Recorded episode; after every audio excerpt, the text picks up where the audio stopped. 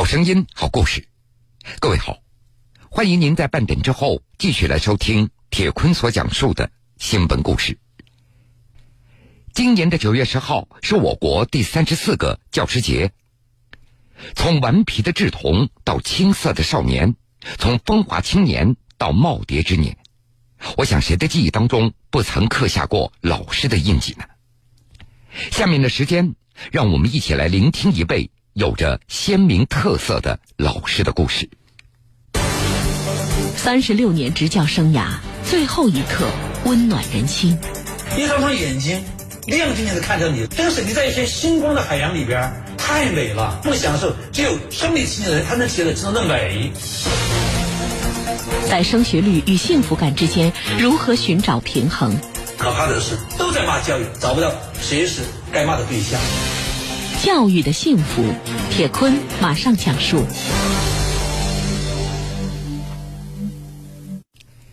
四川乐山市徐家坪小学是乐山一中的原址所在地。在刚刚过去的暑假中，七月二十一号，来自全国各地的一些朋友在这儿上了一节特殊的语文课。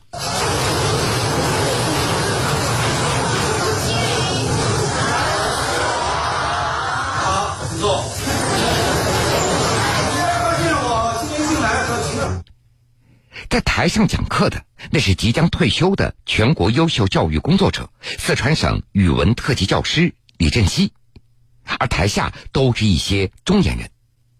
原来就在自己退休之前，李振西特地回到四川乐山，给自己所教的第一届未来班的学生上了这最后一课。天气，现在开学都是有第一课，但是您为什么要从最后一课去做这样的标志？本来是学生的一句调侃。去年我春节回我工作的第一个学校乐山一中去看我的第一个班孩子，发现他们都已经很沧桑了呀。当年他们都是十一二岁的小孩啊，我就感慨，我说哎呀，我说我给我现在还记得给你们上第一节课的情形。当时上的课文叫《卖炭翁》，白居易是一首诗。我那时候你们多大呀？我一晃就。我说你们就五十了呀！我说我呢，也明年就退休了。但是写过得真快。他们说李老师，那明年退休之前再给我们上一节课吧。哎，我就很好啊。我想到我第一次给他们上课的时候，我青春焕发的，他们呢正年少。再一次给他们上课，哎，我们一起回到青春的状态。我说好，就约定了。嗯，这是妈妈告诉孩子的一个秘密，向他道谢。好，起来看，孩子说我们有一个秘密。一碗清汤荞麦面是日本作家根据一个民间故事写作而成的。李振西选择这个作品作为自己最后一课的内容。汇聚在教室里的人从天南海北，甚至异国他乡赶过来，有的人还带来自己的爱人和孩子，座无虚席。无论是老师还是学生，三十六年的岁月可以改变容颜，但是打动人心的力量却是。历久弥新。为什么呢？这但是，但是我想变成这个老板娘。一九八二年，二十三岁的李振西大学毕业之后，分配到乐山一中，教授初中语文课，并且担任班主任。他给自己所带的班级起名为“未来班”，他就希望与班级当中的五十名孩子一起走向幸福的未来。我在看媒体报道的时候说，您在带未来班的时候。您中午半个屁股坐在讲台上，学生们趴在这个课桌上迷迷糊糊，您给他们读小说。对对对对对，不累呀？累什么累？我觉得我一边读，其实他们可以自己读的。他们有的读到一半，他们去的少，他们还是愿意听。我一边读，我绘声绘色的朗诵，呃，模拟角色，还还要评论，啊，我觉得我也是一种享受啊。通过我的朗读感染一批孩子，对我真的是享受。你不知道，这没大脑，我是真真不能体验。一双双眼睛亮晶晶的看着你，着迷啊！但是你在一片星光的海洋里边，太美了。至少你幸福呐，还这种享受，只有身临其境的人才能体验到真正的美。天天看到有李老师多辛苦啊，他不知道我在享受。三十六年教学生涯中，李振西在语文、素质教育、青春期教育、班级民主管理、后进生转化方面成绩显著。但是他在介绍自己从事从教经历的时候，李振西他也坦言。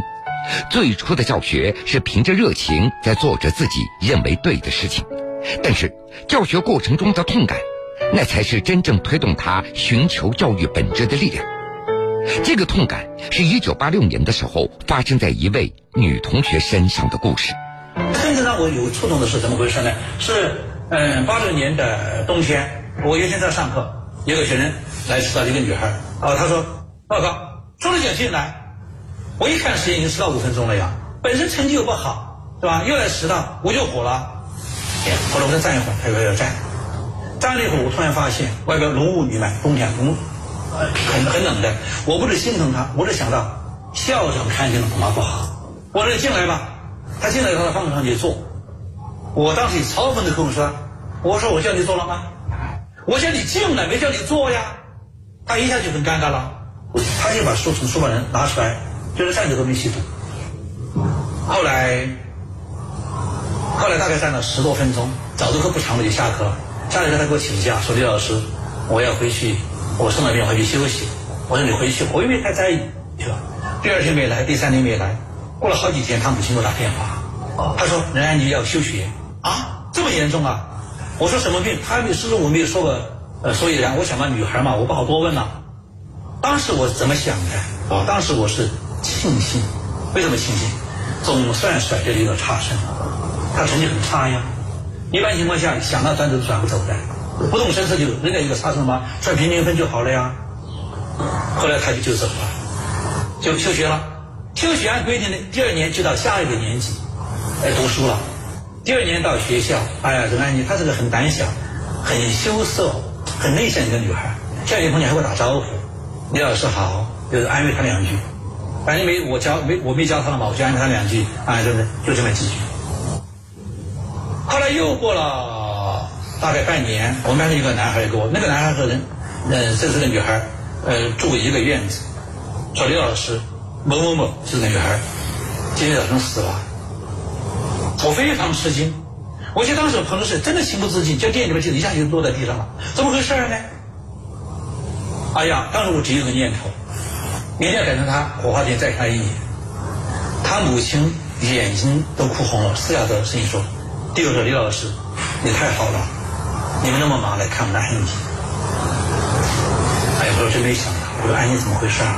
他在说，他他们他女儿小学就查出患有白血病，但是我们一直没有给他说，他都不知道有这个病。化妆师给他做一些诊断，一想，哎呀，就像一个熟睡的女孩一样。这一点不想她已经没有生命了，像熟睡一样一个小姑娘，好像马上就要醒，说：“哎呀，要怎么来看我？哎呦，我睡过头了。”那个忍不住嚎啕大哭，我是嚎啕大哭。后来，后来我的学生也在哭，我的学生哭的时候，您哭什么？我就想，我如果我真正哭，还不是因为我在看到的他的他的那个母亲给我说这么一句话，他说：“我们安妮。”一直不安心在这个班，就在新的一个班，一直想回李老师班上。他一直说，在生病的时候说：“妈妈，等我出院以后，好了，好了以后，你去找校长，就回到李老师班上去。”那您心里多听我讲啊，他说：“我喜欢李老师这个班，我想念李老师，想念同学。”他就不知道我心里边巴不得他转学，对不对？所以当时特别心如刀绞，我一下就哭起来了。后来我就想啊，我我在他面前流泪，还对不住他。他已经不知道了。那么，我为什么流泪呀？是因为我觉得，我不知道他生了病，我还罚他的站，对不对？心里还那么想，甩包袱。问题是在这儿，如果他没病，就该罚站吗？如果我只是因为他生了病，觉得对不住他，我觉得还不够。那么就说，我还他仍然你不可能再活过来了，我还面对每一届一届的学生，我怎么办仍然对仍然人的愧疚化作对每个人的善待？我就那时候我就发誓，我不再发学生站，我不敢把话说绝对的说，我后来没有发过学生站，但我这个学校已经校长了。我学生到我办公室，第一件事是请坐，还给倒杯水。很多时候我对学生对学生很客气，我说不是，我说这是用平等培养平等，用尊重培养尊重。尊重孩子，不是有了尊重的意愿和态度就能够做到尊重的。李振七，他尝试着在自己的班级当中让孩子管理自己，让孩子成为班级当中的真正的主人，把孩子应有的权利还给孩子。在李振七看来，这才是尊重的开始。比如说，您那个未来班一开始您用很民主的这种方式，对，让大家自主的去进行管理。嗯，按说一个初中。更多的现在的教育方式，可能说是最起码手把手吧。对。但是您完全让孩子们自己去自己管理。我们太低估学生，我们太低估学生能力了。一个一个小学都可以组织一场足球赛的。那我们我们是，我们把学生假想成低能儿，其实不是这样。效果怎么样？啊。您放手让他们搞。刚开始一个过程吧，他们都习惯于老师管啦。但是学生他慢慢的他就出一个意识，就这个班是谁的，这是核心的问题。是谁的呀？哎，这是每个学生的，我们都是这个班的主人了，不是说李老师的，对不对？哎，而且这个班上的规章制度要包括老师在内。比如说我下课拖堂一分钟，要扫地一天。谁写的这些规矩？我们我们规定，我我们当时大家制定嘛，这是我们的班级法律，它一个人人平等。如果一个国家那个法律能够管到全体的国民，唯不管唯独管不到国王，那肯定就不需要法治嘛，对不对？那你要谁包括进去啊？那么李老师有什么缺点呢？容易被制约的呢？他们就提了，比如李老师脾气不好，就规定一条，每个月发火一次，罚扫教室一天。您在意吗？小朋友玩的过家家，还是说您我很在意他当回事？我很在意的，不是说他们监督我本身，而是这是一种民主意识的培养，对民主的启蒙，也是民主训练。蓝天高雁飞来，青青松树太生态。三十多年以后，李振西依然能够完整的唱出当时他与未来班的学生们一起创作出来的班歌，唱着歌儿向未来。因为喜欢文学、音乐、摄影、旅游，李振西将这些爱好融入到平时的语文教学之中。的语文您是怎么教的？和别人有什么不一样？如果说我的语文教育和别人不一样，就是我别人就是生活语文化、语文生活化。语文教育它并不是叫字词句啊，它是灵魂的启迪啊，情感的熏陶啊，是吧？思想的包括一些燃烧嘛。我觉得语文语文课它本身就它是人文的呀，它本身不只是工具。分数呢？这一切它只会促进分数的提高，它让一个人心智更健全，性情更开朗。他精神状态更好，还有班级间那种氛围、师生关系，这都是有助于他的智力的提高的、视野的扩大的。然而，对于李振七的教学方式，并不是所有人都认同的。一九九零年，他教了三年的高中班，在高考当中没有取得大家所期待的辉煌的成绩。当时觉得自己刚刚找到方向的李振七，他立即遭到了种种质疑之声。在分数至上。高考才是硬道理的现实环境之下，李振西甚至找不到更好的理由在为自己辩解。我实在不愿意我这一生，我不愿意我这一生绑在应试教育的战车上当炮灰。啊，我一辈子我就在呃，这这这害别人也害自己。您怎么做？有第二个高三吗，我照样这样做。有问题？我说中国的任何一个名师必须要有社会所认可的高质量的分数来支撑。你不然你你有有没有说服力呢？当然，但是一个老师一定要沉得住气。你如果认为自己是对的，不要因为一次错了，你说哦，就那我就心里和千千万老师一样，就就就去去折磨学生，折磨自己。跟别人一样有什么不好啊？嗯，但是他害了孩子的青春。一九九五年，李振西从初一教到高三的毕业班，在高考成绩当中大获全胜，各种赞誉也是扑面而来。但是只有他自己明白。其实，这个班级在教学理念和方法上与上一届并没有什么不同。在一个考试成功的学生和一个幸福的孩子之间，教育该如何选择？这也是李振西一直在考虑的一个问题。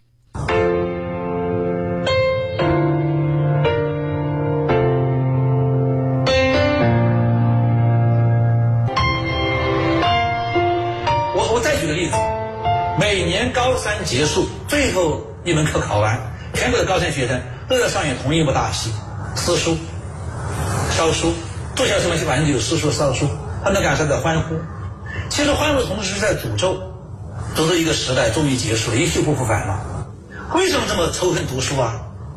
你想一想，十二年前这些孩子读一年级的头天晚上，多么兴奋，他憧憬啊，他觉得我要做小学生，当小学生了呀。哎，背着小说上多多自豪啊！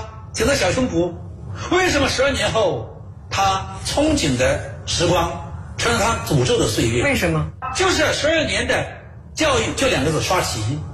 他的创造力被扼杀，他的天性被扼杀，他的自由，他应该享受的少年的童趣、青春的快乐都没有了，就是为了刷题。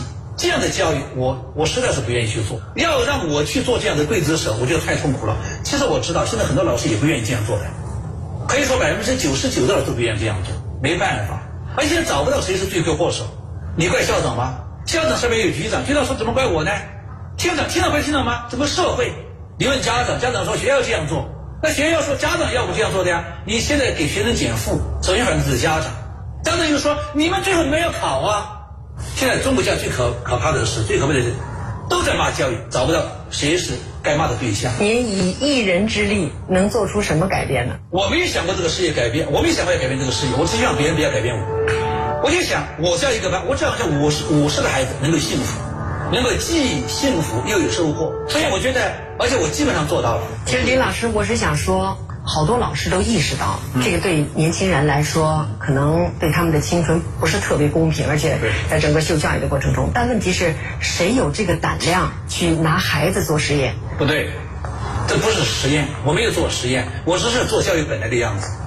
他们在做实验，他们用一个人的青春做实验。那为什么您敢这么做？我觉得良知。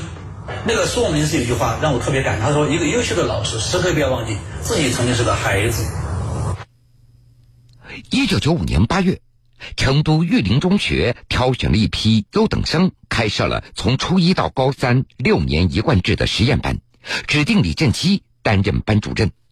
而借着这个机会，李振基也向校领导提出了另外一个要求，那就是把倒数几十名的学生也编成一个班，他也来做班主任。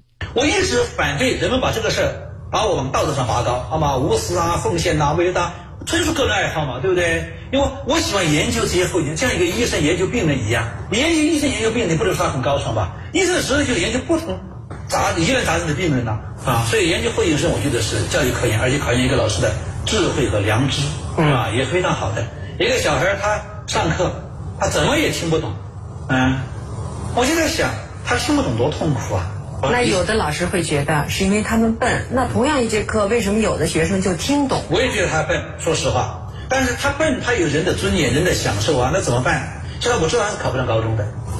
我是，我就是关心的是他怎么能够在这学校这三年能够比较愉快的度过。我问他学什么，他喜欢读金庸的小说。当时我家里没有金庸，我我有段时间没读金。我说那我就给他一本《烈火金刚》，你想情节跌跌宕起伏，我说你上课就可以看，就是任何。呃，课你只要听不懂就抄书，就是抄，而且抄的时候呢，只要抄的公正，不认识的是查字典。每天我检查，从此以后他上课坐得住了。别人在听课，他奋笔疾书，对不对？后来慢慢的，科任老师有意见了，说李老师，我的英语课他也抄，我的数学可以抄，他这样抄就考得上考得上高中吗？我问他呢，他不抄就考得上高中吗？那你让他们抄的目的是什么呢？第一个，他觉得时间过得很快，他不痛苦；第二，他的过程当中他慢慢可以接受一些教育啊；第二，你练练字嘛。为了激发所谓后进生的积极性，李振基在日常考试当中还为他们量身定制了难度比较低的一些试卷。一份试卷，我们就说一视同仁嘛，可不可以？学生的智力状况、学习基础等等，他都不是一样的，这就不对。如果学生屡考屡败，他绝对不会学习的。而且这样对这些所谓的优生教育不好的，为什么？他们永远高高在上，永远考第一名。他很，他都永远是优生呐。但是我们的所有的教育，有的时候我们那些老师包括校长都给他们提供条件，哎，那么对后进生就不管了。应试教育就是要这样的好学生。我们多年倡导教育公平、教育民主，全球都是这样的。我我就希望我们这个国家，呃，善待每一个学生。我是这样想的啊。我们很多时候就是让少数孩子，甚至多数孩子陪着少数尖子或者多数尖子考清华北大，他三年就混时间，那没办法呀。教育的人道主义就有点失落了。一个老师的爱心和智慧是不是真的，是不是货真价实的爱心、货真价实的智慧，就看他对后进生的态度。更不要说这些孩子，他长期受歧视、受冷落，他的心灵会受到伤害的，甚至被畸形的。你怎么对待他，他明天会怎么去对待别人？从一九八二年至今，李振奇先后转战乐山一中、成都玉林中学、成都石室中学、成都武侯实验中学，继续他的教育探索。在这期间，他还考入苏州大学，并且攻读教育哲学博士，研究方向是民主与教育。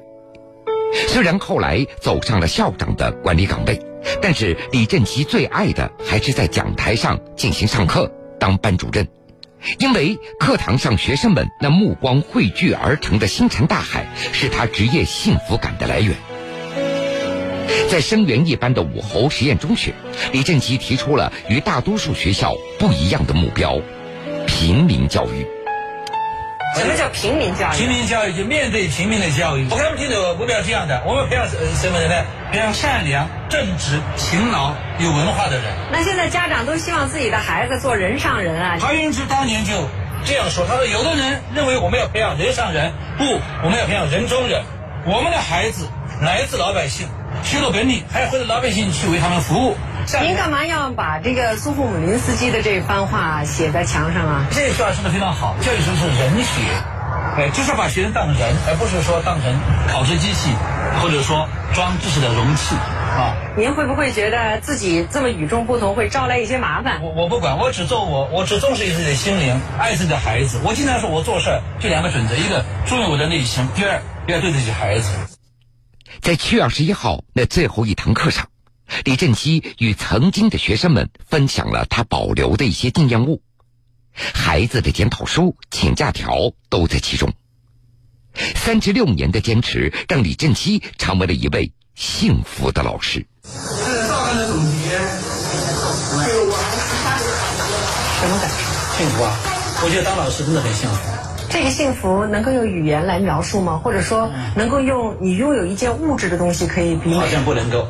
假如你我我只能这样说，就像当老师那样幸福。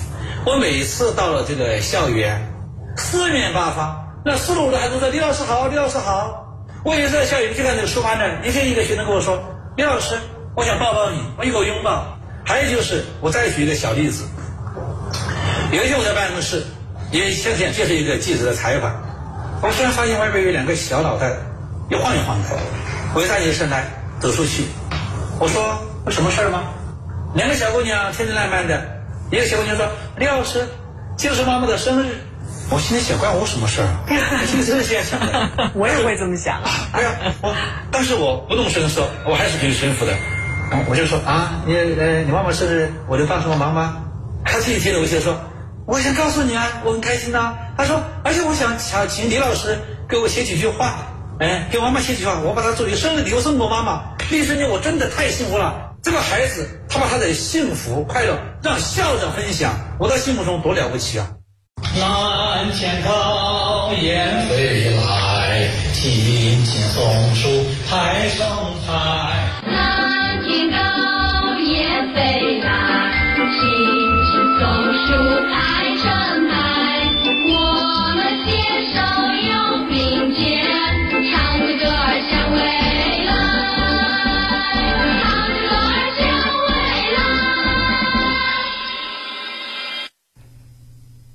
了，各位，非常感谢您收听了今天全部的新闻故事，我是铁坤。